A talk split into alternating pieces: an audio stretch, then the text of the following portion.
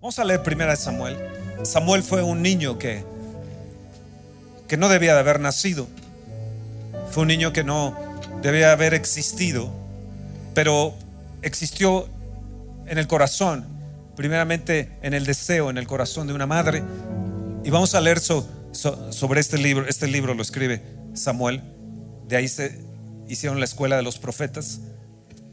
De ahí surgen los grandes profetas como Isaías, Jeremías, Ezequiel, los profetas menores como Oseas, Joel, Amós, Abdías, Jonás, Miqueas, Nahum, Habacuc, Sofonías, Malaquías, son los profetas menores, pero surgieron de este niño Samuel. Entonces vamos a leer sobre la historia de Samuel. Primera de Samuel, capítulo 1. Acá creo que van a tener en las pantallas, ahí también en la sala 7 van a tener estos versículos. Dice, hubo un varón de Ramataim, de Sofín, del monte de Efraín, que se llamaba Elcana, hijo de Jeroam, hijo de Eliú, hijo de Tou, hijo de Suf, Efrateo. Ya, ya mero seguía yo leyendo, hijo de Chanok, Suk, Sekuf, eh, tal parece estos nombres, ¿no? Bueno, en el verso 2 dice, y tenía él dos mujeres, fíjate bien este hombre, el nombre de una era Ana y el de la otra Penina. Di Ana y Penina. Acuérdense, Penina, di Penina. Entonces tenía una mujer que se llamaba Ana y la otra era Penina. Y Penina tenía hijos, mas Ana no los tenía, Diana no los tenía.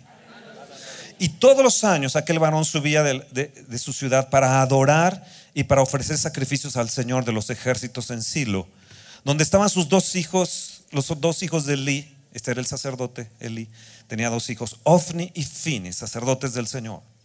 Y cuando llegaba el día en que el Cana ofrecía sacrificio, daba a Penina, a su mujer, a todos sus hijos y a todas sus hijas, a cada uno su parte. Pero a Ana daba una parte escogida porque amaba a Ana. Qué curioso, amaba a Ana, pero tenía a Penina, ¿no? Aunque el Señor no le había concedido tener hijos a Ana.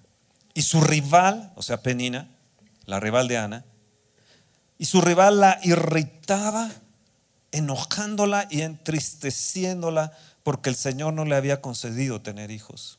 Así hacía cada año cuando subía a la casa del Señor y la irritaba así, por lo cual Ana lloraba y no comía. Y el Cana, su marido, le dijo, Ana, ¿por qué lloras? ¿Por qué no comes? ¿Y por qué está afligido tu corazón? ¿No te soy yo mejor que diez hijos? Y se levantó Ana después de que hubo comido y bebido en Silo y mientras el sacerdote Elí estaba sentado en una silla junto a un pilar del templo del Señor. Ella, con amargura de alma, oró al Señor y lloró abundantemente. Y Ana hizo voto diciendo, Señor de los ejércitos, si te dignares mirar la aflicción de tu sierva y te acordares de mí y no te olvidares de tu sierva, sino que dieres a tu sierva un hijo, varón, yo lo dedicaré al Señor todos los días de su vida y no pasará navaja sobre su cabeza.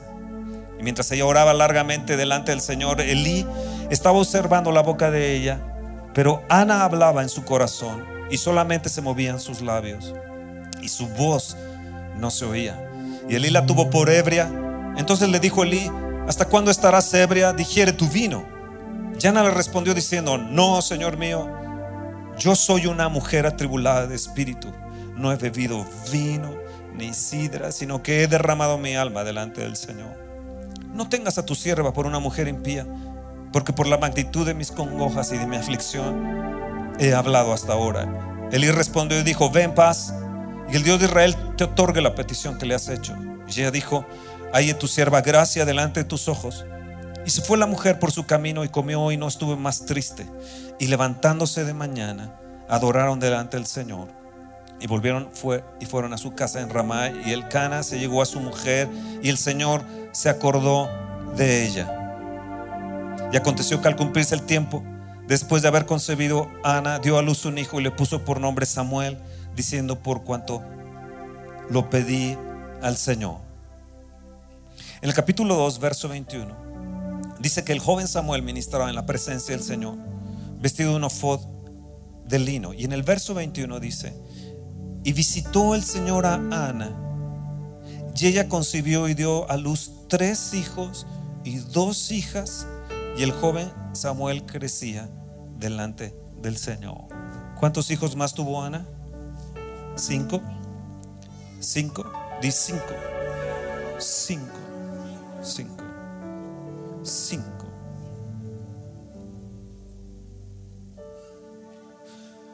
Yo no sé cuántas veces tú has venido a la presencia de Dios o diariamente sola has estado pidiendo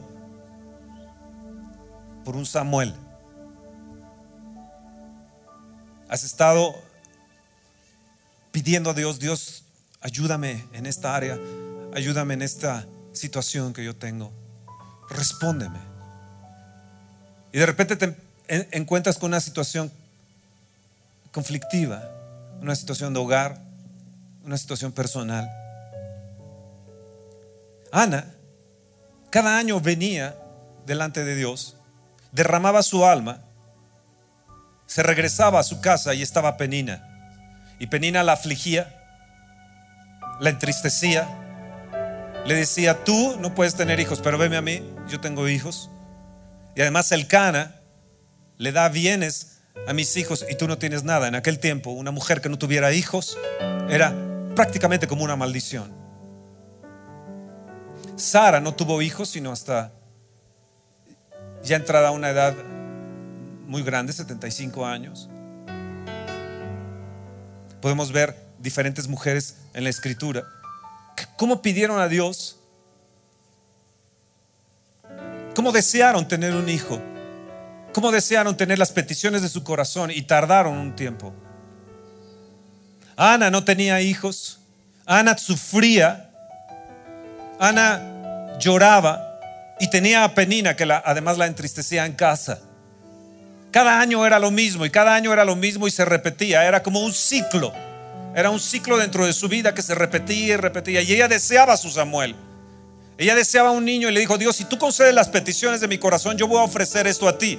Yo no sé cuántos de ustedes en esta mañana le han dicho, Dios, si me das esto, yo voy a ofrecer esto. Y hacen un voto a Dios. Ana hizo un voto a Dios. Le dijo, Dios, si tú me concedes esto, yo voy a hacer esto. Si tú me concedes un hijo, yo voy a hacer esto. Si tú me, me concedes una empresa o me concedes tener un puesto mejor, yo voy a hacer esto por ti. ¿Cuántas veces la gente ha pedido algo así? Muchos de nosotros. Y hacemos un voto a Dios como hizo Ana. Pero cada año era la misma repetición. Pero llegó un día donde ella, ella se postró delante de Dios, dice que derramó su alma, el sacerdote la consideró como una, una, una mujer ebria. Ella estaba rogando y estaba gimiendo en su espíritu, llorando, tal vez gritando, estaba prácticamente como una ebria. Y llegó un día, di, llegó un día, llegó un día diferente. Y va a llegar un día diferente para mí también. Este, este día viene para mí. Como vino sobre Ana, viene sobre mí también. Y voy a tener un Samuel. Un Samuel que ministre delante de la presencia de Dios. Un, un hijo, una petición que sea generacional, que bendiga a mi nación y que tenga una escuela de bendición generacional. Esto viene para mí. Levanta tu mano y di esto viene para mí. Viene para mis hijos mis hijos van a ser gente de Dios, que van a estar delante de Dios y van a ministrar a Dios. Aunque yo no lo vea ahora, por fe lo declaro. Dios, que mi fe se levante hoy, que mi fe sea diferente el día de hoy. Y el Cana se volvió a su casa en Ramá y el niño ministraba al Señor delante del sacerdote Elí. Y los hijos del sacerdote Elí eran gente que no tenía conocimiento del Señor. Esta historia de, de Ana, Elcana y Penina es una historia extraordinaria. Dios le concedió un hijo a Ana que ministraba delante del Señor.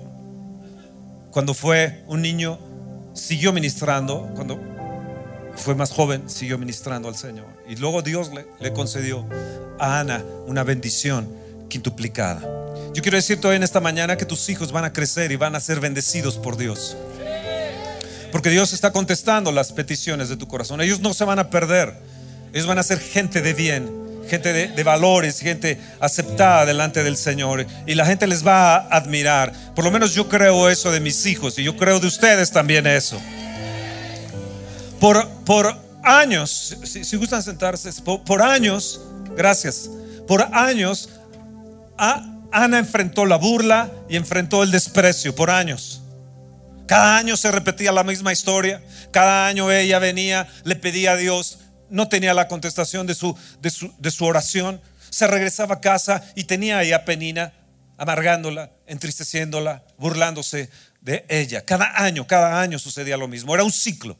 Y tal vez tú estés también metido en ese ciclo donde, donde es lo mismo, se repite la misma historia, la, misma situación dentro de tu vida y no sales de ello, no sales de ese, de, de ese mismo circuito, de ese mismo ciclo. Y llega un momento donde tú estás desesperado y, dices, yo tengo que hacer lo que sea, pero Dios, yo te pido que contestes mi oración. Así que punto número uno, de punto número uno, el día, tu día va a llegar. Y para los que tienen más fe, di, mi día ha llegado. El día de oportunidades ha llegado. Y a ti México te digo, en el nombre de Jesús, tu día ha llegado, tu día va a llegar, tu día ha esperado. La respuesta a nuestras oraciones por nuestra nación también van a llegar. Yo creo que va a llegar el día, porque estamos orando, que la aflicción de México tendrá que ser quitada. Está llegando a su colmo, a su colmo la maldad en esta, en esta tierra, en esta nación, y va a llegar el momento donde Dios va a decir hasta aquí, se va a acabar. Tal vez tú estás como Ana pasando tiempos de luchas y estás pasando tiempo de prueba y tal vez sientas que todo está cerrado, que las puertas han cerrado, vas a un trabajo, tocas, está cerrado, vas a esta, esta eh, recomendación, te recomiendan y de todos modos no se da el, resultado que tú esperabas y sientes que tienes cielos cerrados. Tal vez tu economía está cerrada, tal vez te entristezcas por esta situación económica que, está, que estás pasando. De hecho, en los Estados Unidos y aquí en México realmente le han pegado a la clase media. Es más fácil controlar a, una gente que tenga una mentalidad baja eh, y hacerlo más bajo y, y, luego ver, con gente solamente que tenga ciertos recursos arriba. Pero eso es la historia también de México y es la historia también en los Estados Unidos que está sucediendo y en otros países. Y tal vez tú vives cada día o vives al día. Pero yo quiero decirte en esta mañana que va a llegar el tiempo de tu promoción.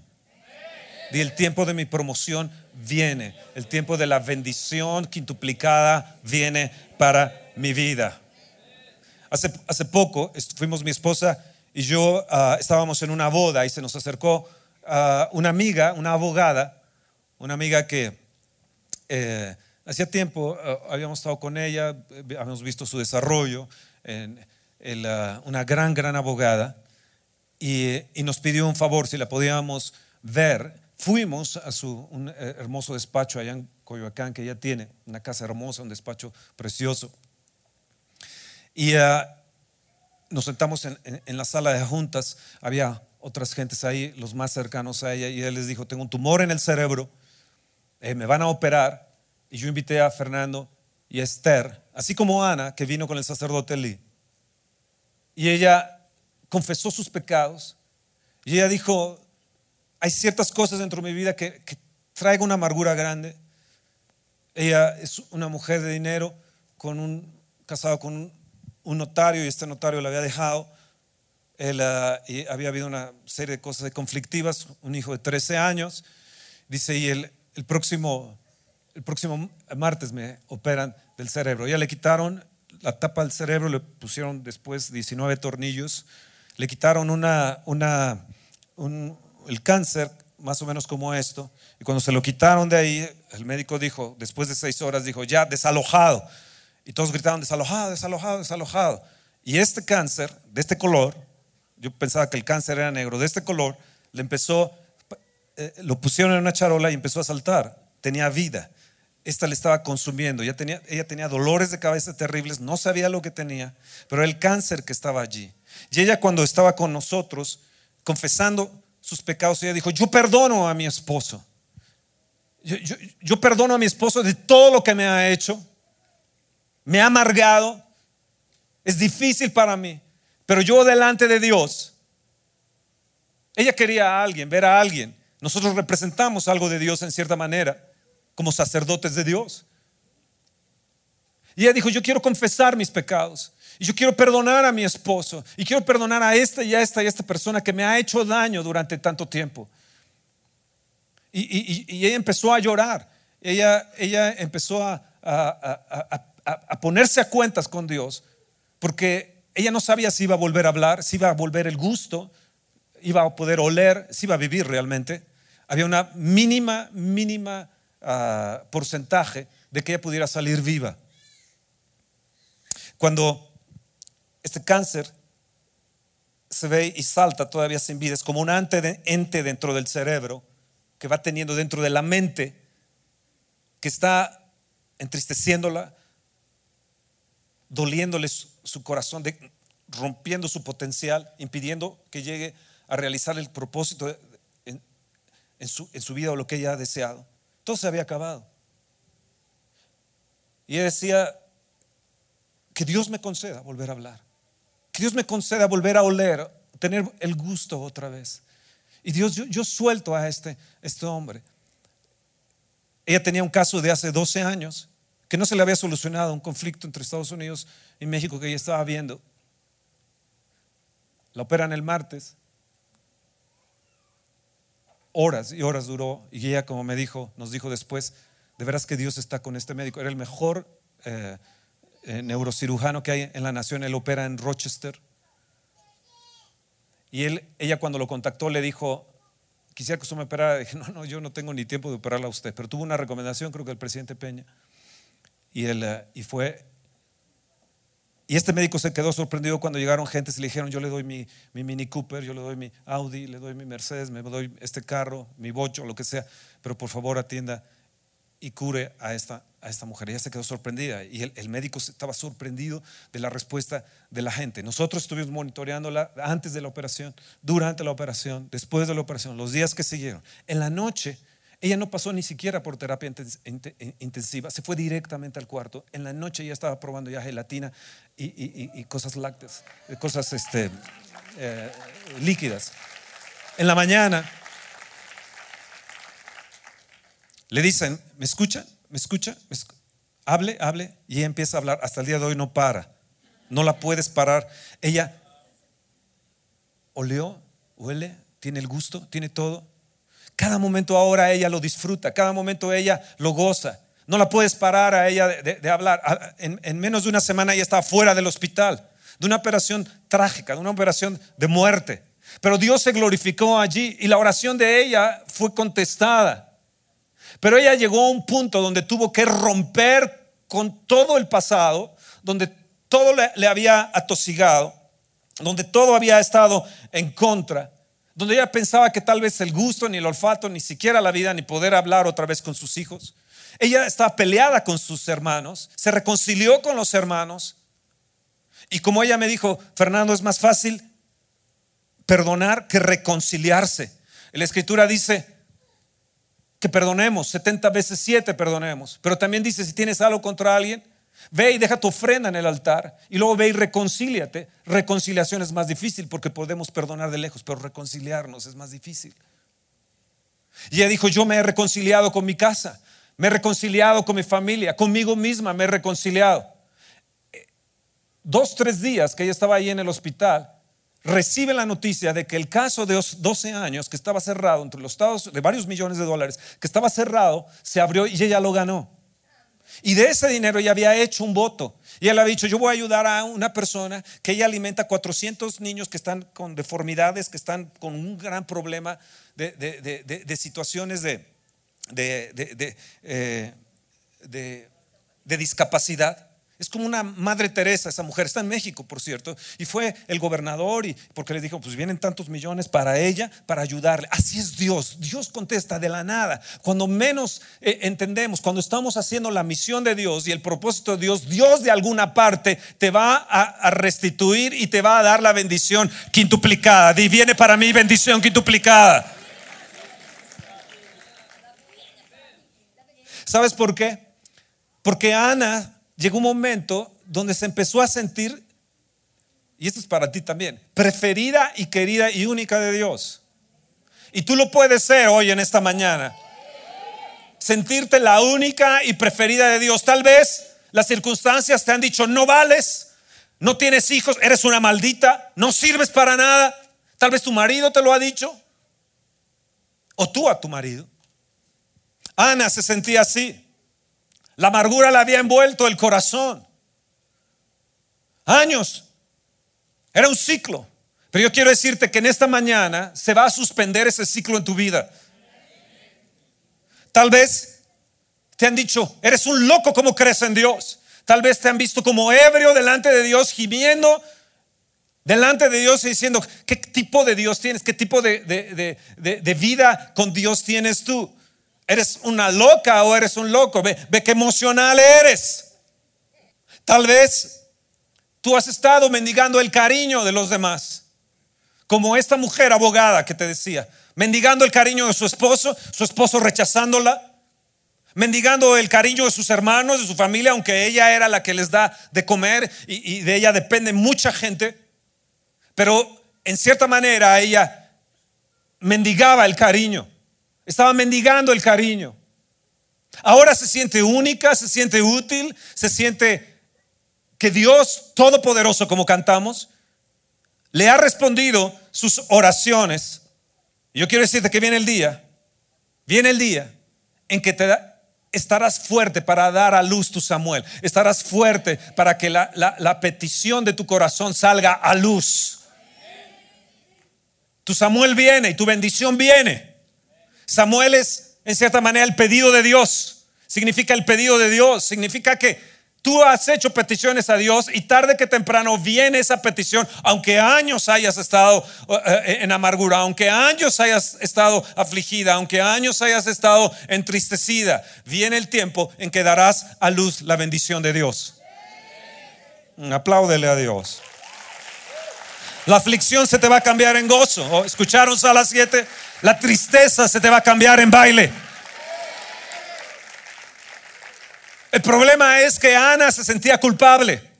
Y hay gente que a veces se siente culpable. Eso se llama culpa ficticia. Culpa ficticia es cuando no has hecho algo y de repente te culpas de algo que no has hecho. Y muchas veces como latinos, en nuestra mentalidad latina, en nuestro pensamiento, llevamos culpas y acarreamos culpas. Y tal vez Ana estaba pensando, yo creo que algo he hecho, algo hice, por lo cual no puedo tener hijos y soy estéril. Culpa ficticia. Es, un, es también un temor infundado. Y esto se va a tener que acabar el día de hoy. ¿Por qué? Porque Ana peleó años por su Samuel. Y tal vez tú hayas estado peleando años por la contestación que Dios te va a dar. Te va a dar te va a dar. Dios no es un hombre que mienta, ni hijo de hombre para que se arrepienta. Él lo ha dicho y él lo va a hacer. Ella se levantó, por años estaba ahí pidiendo su Samuel, por años estaba rogando, como muchos de nosotros hemos pasado, Dios, danos esto, danos bendición económica, danos la salud, mira, salva a mis hijos, que sean mejores, mi matrimonio, etcétera. Y ella tuvo persistencia. Ella cada año regresaba, cada año, cada año, hasta que tomó la decisión y digo, ya basta, no más, voy a estar afligida, no más voy a tener desánimo, sino que me voy a levantar. Y yo quiero hablarte en estos momentos de algo muy delicado que nos puede pasar a todos nosotros, porque tal vez ella estaba en la bancarrota emocional y tal vez tú te sientas hoy en esta mañana en esa bancarrota emocional y te sientas tal vez como ganas de claudicar y ya no tienes la fortaleza y no tienes las fuerzas y ya no son las mismas fuerzas de hace, de, hace años y tal vez no tengas la fuerza para recuperarte del, del dolor. Tal vez has tenido muchas decepciones y has enfrentado demasiadas mentiras y demasiados engaños. Penina era como un verdugo del alma. Penina estaba ahí dentro de casa como un verdugo del alma para Ana. Y era un verdugo del alma que alimentan al perseguidor interno. Y ese perseguidor interno no tiene compasión, no tiene misericordia, no siente tu dolor. Al contrario, te va debilitando, debilitando como a Ana le sucedía. Y cuando tú estás en esta situación te dan ganas de, criar borregos en Nueva Zelanda. O irte de DJ a las Islas Mauricio. O en Ibiza. Decir, ya, ya dejo todo esto, vámonos a algún lugar, o me voy solo, me voy sola, yo abandono casa, abandono esto, abandono lo otro, y es un verdugo interno que hay, hay esa penina, que te va acabando, es un perseguidor interno. Y tal vez has pensado tú que estás en esa bancarrota emocional, quebrado, sin energía, harto.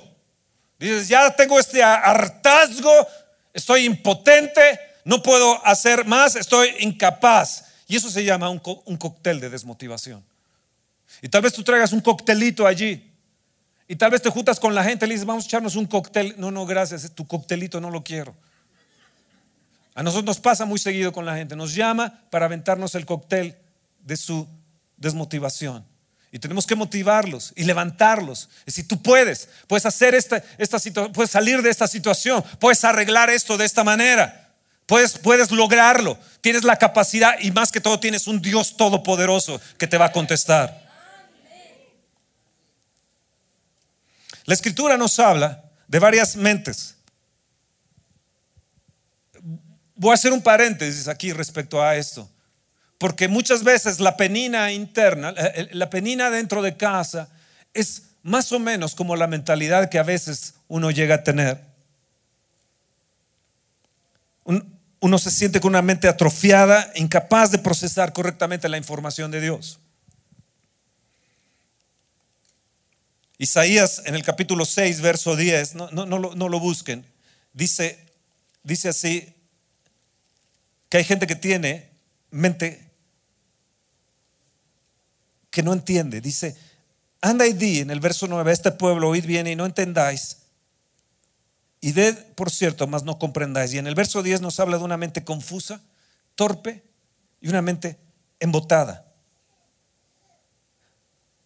Pero Romanos 1.8 nos dice que hay gente que tiene una mente inútil y reprobada. Dice, como ellos no probaron tener en cuenta a Dios, Dios los entregó a una mente reprobada. En Efesios 4.17 nos dice que hay gente que tiene una mente vana y en Efesios 4.18 gente que tiene una mente entenebrecida. En 2 Timoteo 3:8 nos dice de la gente que tiene una mente corrompida. Por eso vemos tanta cosa, gente que no se tienta el corazón para hacer este tipo de cosas, ya tiene la mente entenebrecida, reprobada. No tomaron no quisieron tomar en cuenta a Dios y de repente empezaron a tener una mente reprobada. Jesús lo menciona de esta forma a sus discípulos y les dice, ellos estaban discutiendo y los fariseos estaban discutiendo y tentándolo y le pidieron señal del cielo.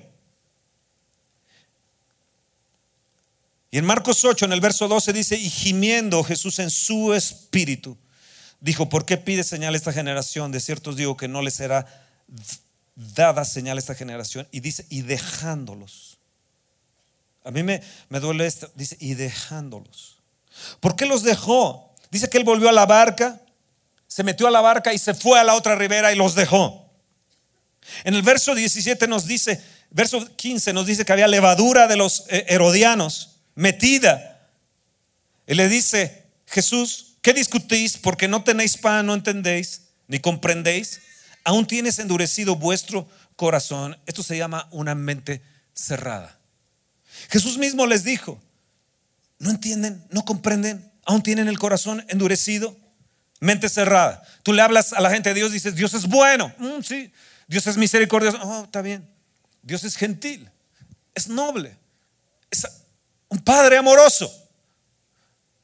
Es un padre lleno de misericordia. Él quiere bendecirte, hacerte bien. Pero ahí está Penina. Y el diablo nos, nos, dice, nos dice San Pablo que el diablo pone un velo en la gente para que viendo no vean y oyendo no entiendan. Una mente entenebrecida, una mente confusa, una mente torpe, una mente inútil, una mente reprobada. Y a veces cuando veo a esta nación, veo que tiene una mente cerrada, una religiosidad impresionante. Yo digo, Dios, ¿hasta cuándo? Y dice, dice la escritura aquí que gimiendo en el Espíritu. ¿Sabes lo que es gemir en el Espíritu? Dice que el Espíritu Santo intercede por nosotros con gemidos indecibles. ¿Sabes lo que hizo Jesús? Lo leemos aquí que dice, gimiendo en el Espíritu. ¿Sabes lo que es gemir en el Espíritu? Ana estaba gimiendo en el Espíritu. Estaba como ebria. Cada año venía y adoraba. Pero llegó un, tiempo donde ella vino delante de Dios, así como Jesús gimió en el Espíritu. Llega un momento de crisis en la vida de uno, de ese cóctel de desmotivación, de ese cóctel emocional tan terrible que a veces uno tiene. Y viene uno, uno delante de Dios y dice, Dios ya no sé ni qué decirte ya no sé ni cómo pedirte. Y estaba uno ahí derramando su alma delante de Dios. Dios es que de plano ya no sé y de repente...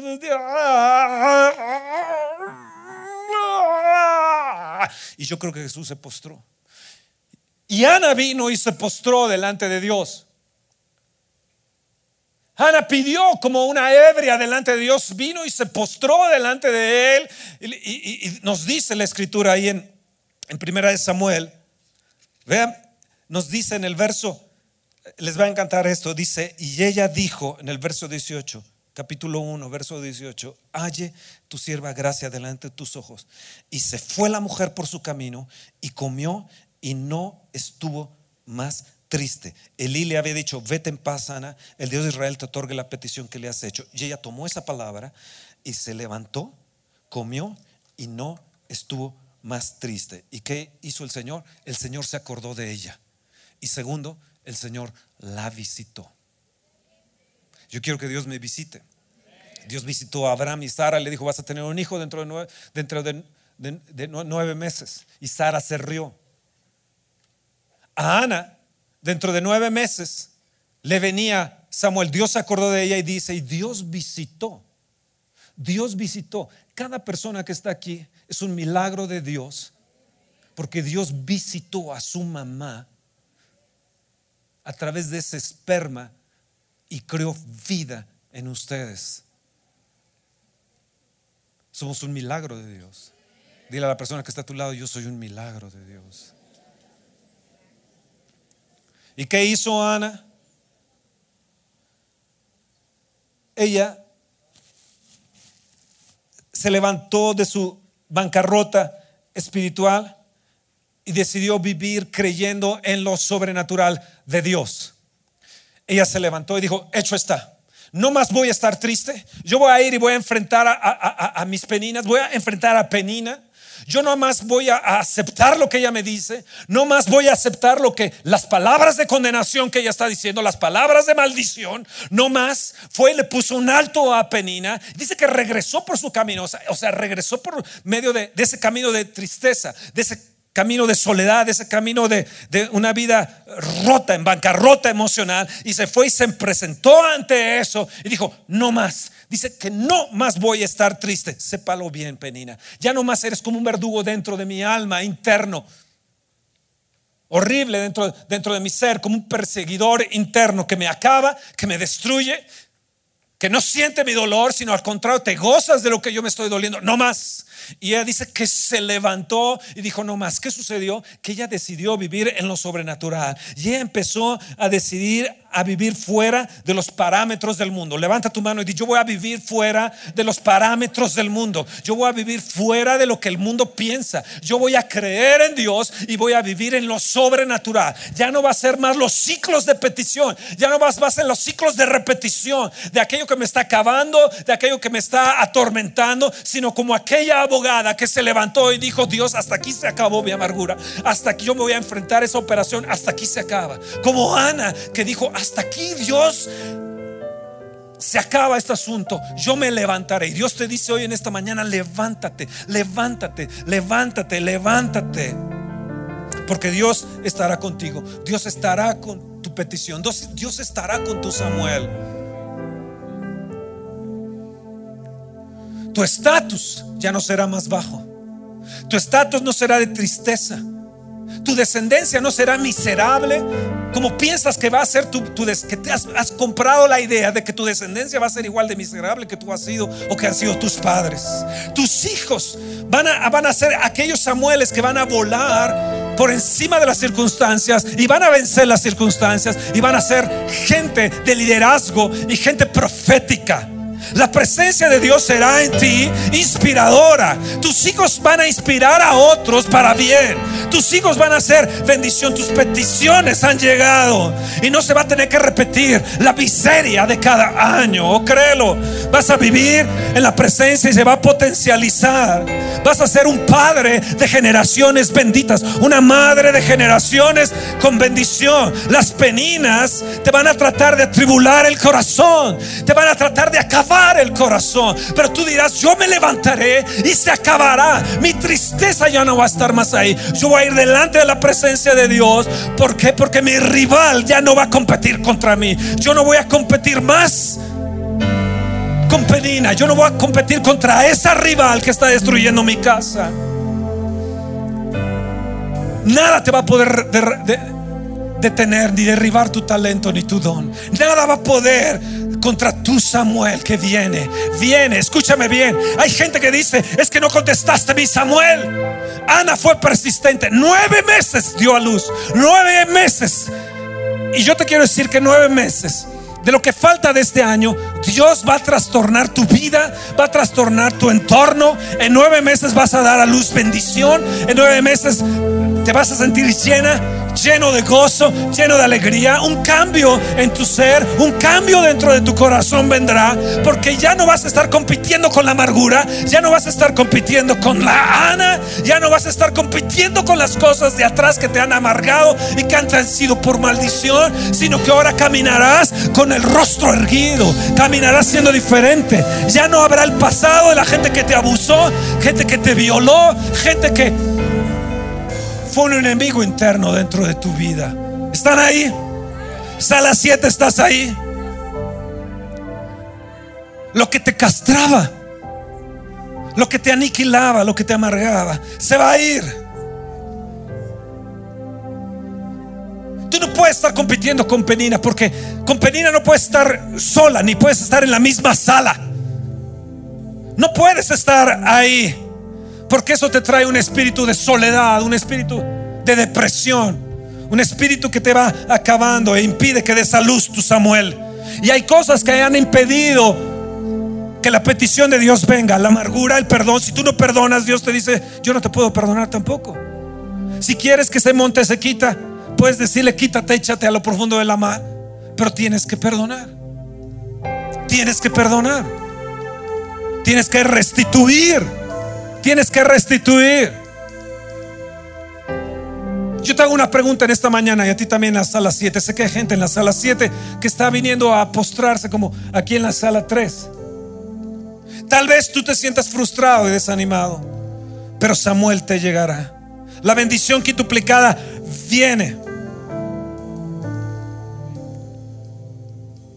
Tú Samuel lo andas cargando ya.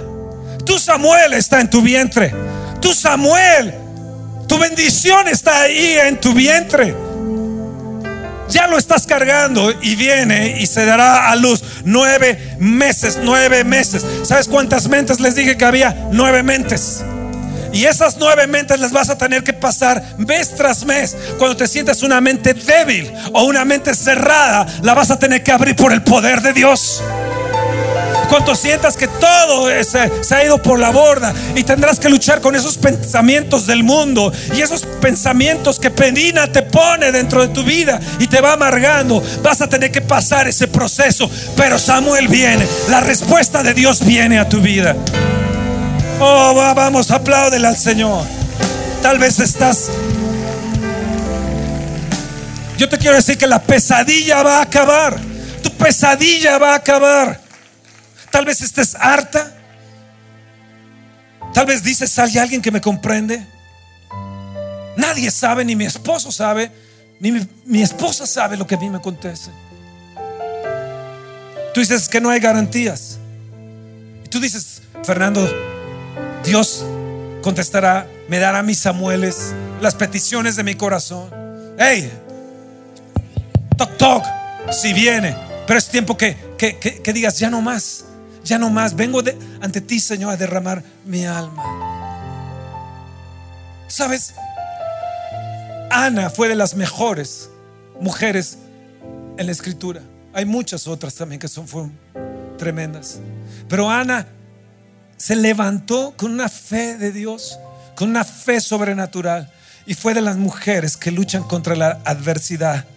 Y sabes, los mejores luchan contra la adversidad.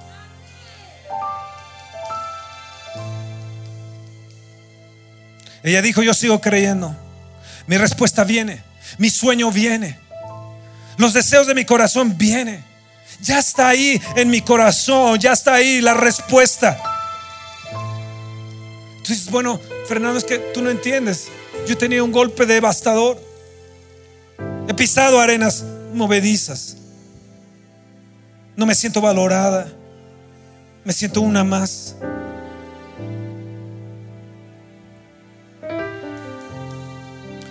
Pero yo te quiero decir esta mañana que eres alguien que tiene en su ser a su Samuel.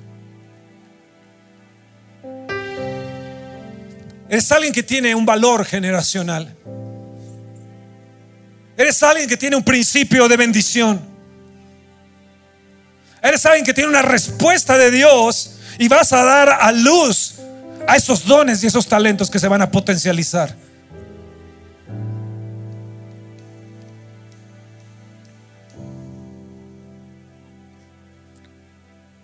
Fíjate cuánto vales. Fíjate cuánto vales porque vales más que eso.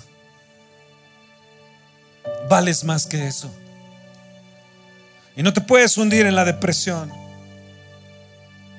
Hay un mundo, hay un México que quiere ver tu Samuel.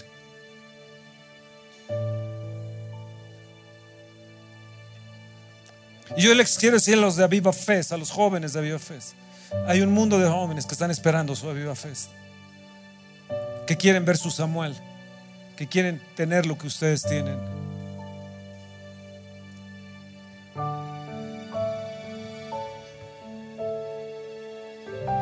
Tal vez tú en esta mañana no sepas qué hacer contigo misma. Y los que te rodean tampoco lo saben. Pero no saben que tu Samuel, tu pedido de Dios viene.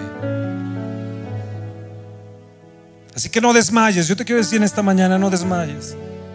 No desmayes. Tal vez el lunes se te cerró la puerta. Tal vez el, martes te la dieron en la cara el, portazo. Tal vez el, el miércoles pensaste que, que no se podía dar. Y tal vez te fuiste pasando los días de la semana pero la siguiente semana vino Samuel. Al noveno mes, al noveno día, viene la petición en tu corazón. Entonces, ¿qué puedes hacer? Clamar a Dios, gemir en el Espíritu, porque tu éxito está en camino. La visitación de Dios viene. No solamente la respuesta de Dios, sino la visitación de Dios. Cosa es la respuesta de Dios y otra cosa es la visitación de Dios. Penina va a tratar de bloquearte. Va a tratar de entrar en tu mente y atemorizarte. La gente tal vez se va a burlar. Penina va a ser como una arrogante, una altanera. Pero que nada te impida acercarte a la presencia de Dios. Nada, nada, nada te impide acercarte a Dios porque tu Samuel surge de lo imposible. Hey, están ahí, tu Samuel surge de lo imposible. Tu Samuel surge de lo imposible. Tu Samuel surge de lo imposible.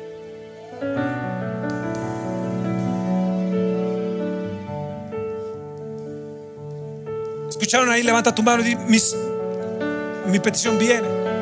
Lo imposible viene. Yo tengo un Dios todopoderoso. Surge, surge, surge, surge. El pedido de Dios viene. Y yo voy a dejar el asalto mental por el salto mental. No voy a permitir que mi mente sea asaltada, sino yo voy a dar un brico, voy a dar un salto mental.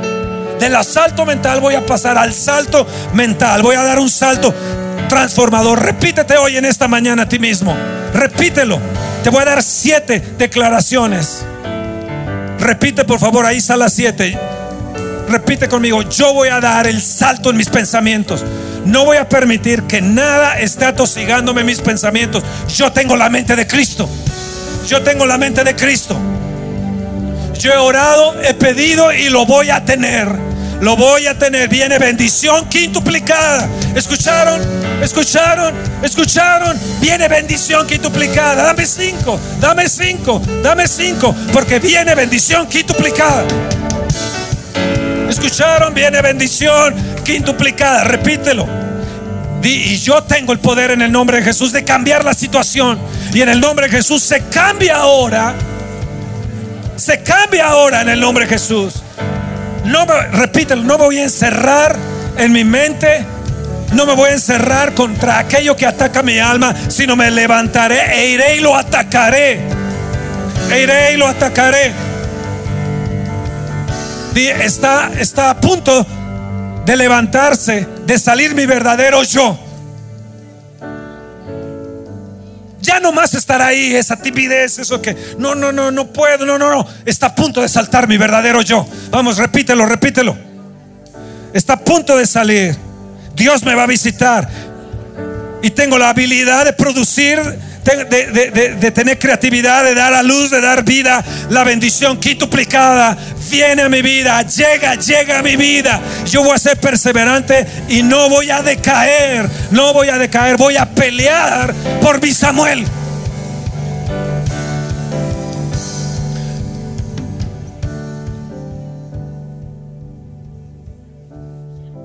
Mis hijos serán una bendición.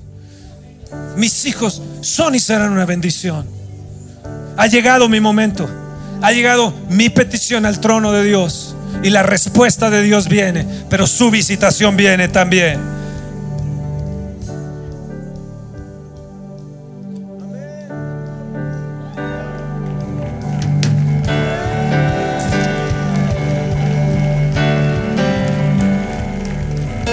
De bendición multiplicada. San Pedro dice, echando toda vuestra ansiedad sobre Él, porque Él tiene cuidado de nosotros. Así que esta gente que ha venido aquí viene a echar su ansiedad, viene a poner su ansiedad delante, delante de Dios. No delante de mí, no delante de nadie, viene a poner su ansiedad delante de Dios porque Dios tiene cuidado. Dios tiene cuidado. Allá a las 7 quiero decirte que Dios tiene cuidado de ti. Dios tiene cuidado de vosotros. Y viene una gran, gran bendición. Dios es poderoso y es grande.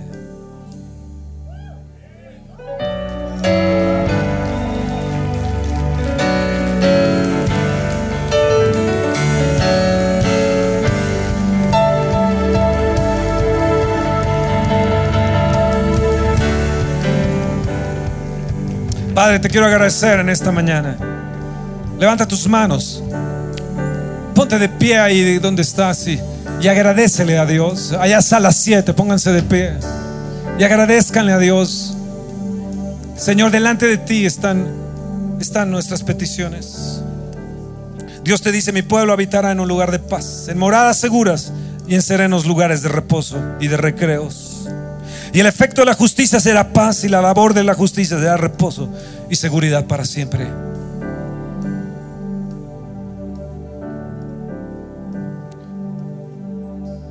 Cambia tus pensamientos. Yo rechazo esa mentalidad obtusa. Yo decido romper con esos patrones en mi mentalidad y esos ciclos que, que son como látigos en mi mente, que están debilitándome y acabándome. Y Dios te dice, porque yo sé los pensamientos que tengo acerca de vosotros, dice el Señor. Pensamientos de paz y no de mal, para darte el fin que esperas.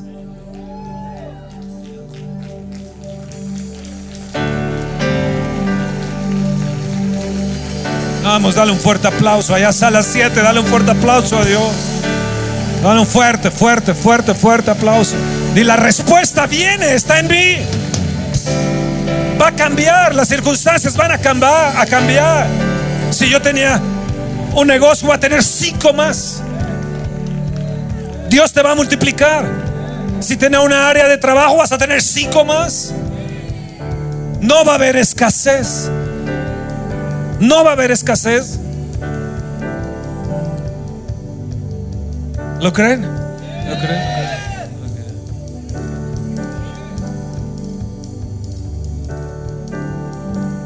Wow. Yo voy a ser perseverante. Porque viene bendición multiplicada. La esterilidad se va a acabar. Los años de dar vuelta y vuelta, estar en lo mismo, se acabaron. Se acabaron. Se acabaron. Se acabaron. Dile a la persona que está a tu lado, se acabaron. Viene una nueva etapa para mí. Dile a tu esposa, a tu esposo, a tus padres, dile, viene una nueva etapa para mí. Viene una etapa papá para ti. Dile, mi amor, no te preocupes, vas a tener cinco empleos. Cinco veces más vas a ganar. Cinco veces más vas a ganar. No tengas miedo de tomar retos. Con Dios todo se puede. Y yo me levantaré y lo sobrenatecido por lo sobrenatural de Dios, por la sobrenaturalidad de Dios. Cuando la gente te dice que no, y en casa te dicen que no, y tienes a una rival, Dios se encarga de transformar y de cambiar las cosas.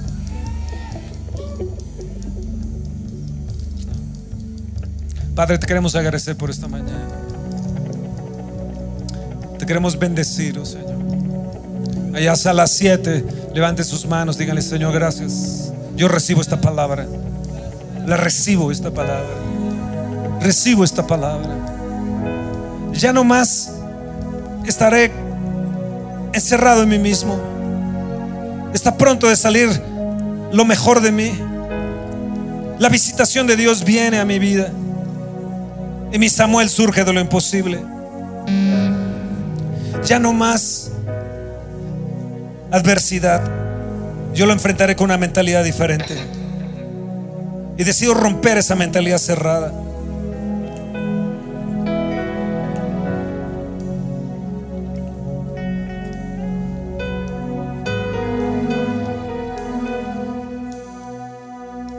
Ese verdugo interno, yo lo rechazo en el nombre de Jesús. Ese hartazgo. Es esto de que ya no, no valgo, de que no sirvo. Lo nuevo y poderoso viene en mí. Mi Samuel viene. No va a haber límites en la creatividad.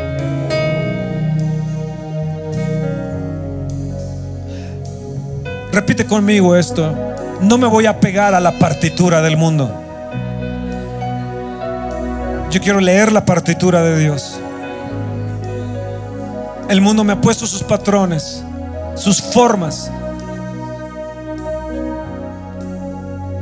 ¿Sabes? Floyd Mayweather, que ayer peleó, tiene 88 autos, tiene un Bugatti que vale alrededor de 4 millones de dólares y varios autos que valen más de 3 millones de dólares, 88 autos. Tiene el Rolls Royce más largo del mundo. Tiene un jet impresionante. Pero hace cuatro años su esposa lo dejó. Tiene un, unos collares para perro que vale cada collar un millón de dólares. Pero su esposa lo dejó.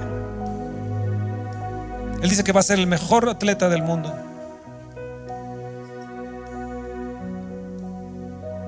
Que va a ser el hombre más rico, el money. Que va a ser el, el non plus ultra. 46 victorias sin ninguna derrota. Pero ¿sabes dónde está derrotado? En su casa. Y lo que hace externamente es un reflejo de su fracaso interno.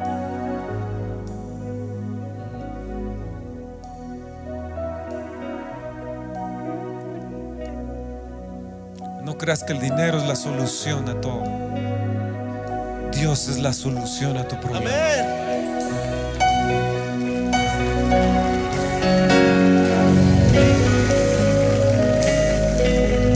¿Lo crees? ¿Lo crees? ¿Lo creen? Sí. Digo, hoy es un día diferente. Hoy es un día diferente. Ya no más temores ni asaltos dentro de tu vida. No más. Se acabaron, hijo. Se acabaron. ¿Escuchaste? Se acabaron.